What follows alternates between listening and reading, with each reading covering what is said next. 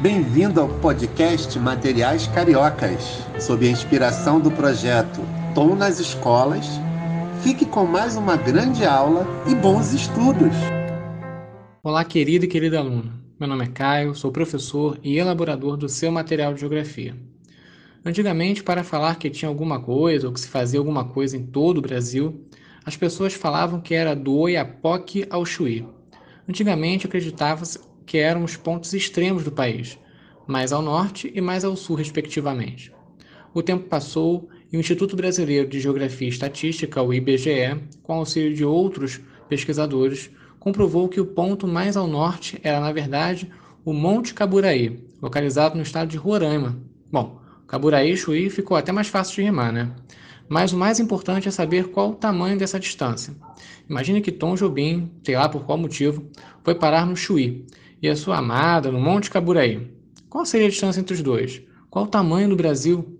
É sobre esse e outros assuntos que vamos falar no programa de hoje.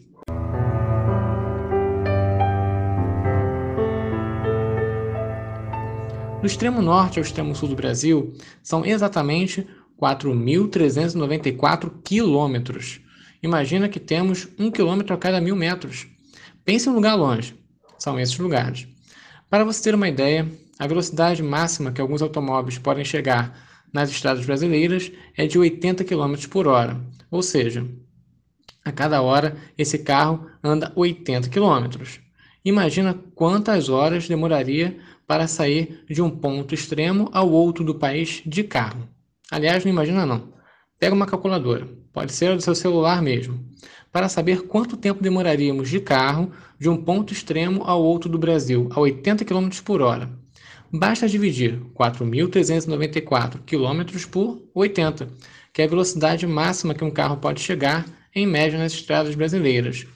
Dá um pause nesse podcast e vai lá ver quanto tempo demoraria.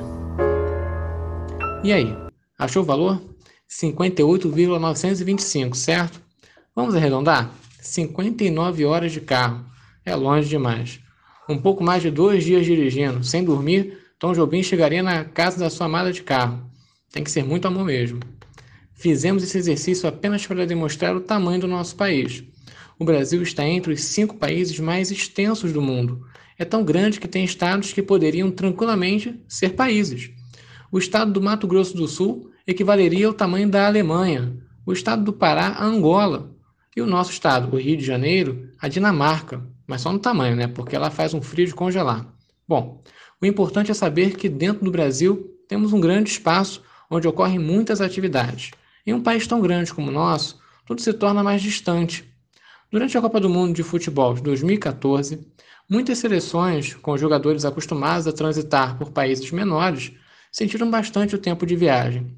Mesmo de avião, demoravam horas para sair de um estado para o outro. Olhando no mapa, parece tudo menor, né? Pensa aí, por que será que isso ocorre?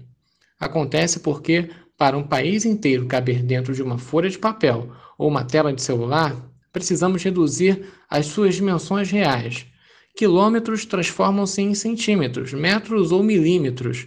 Com o uso de uma régua e sabendo quanto vale cada centímetro nas distâncias do mundo real, conseguiríamos estabelecer as distâncias entre as cidades e entre os estados brasileiros.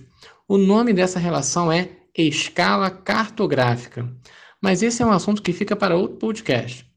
Vivemos na era da informação e da comunicação automática, ou seja, ficar distante é muito relativo. Basta abrir um aplicativo de mensagens, um site ou até mesmo um podcast como esse, que as distâncias conseguem diminuir rapidamente, fazendo, por exemplo, com que a minha voz chegue até você bem rapidinho. Se Tom Jobim estivesse entre nós hoje em dia, sua saudade seria bem menor, com certeza. E aí, o que você achou desse nosso encontro? Espero que tenha gostado. Toda semana eu vou falar um pouquinho com você sobre um tema do nosso material. Fique em paz e com muita saúde para você e toda a sua família.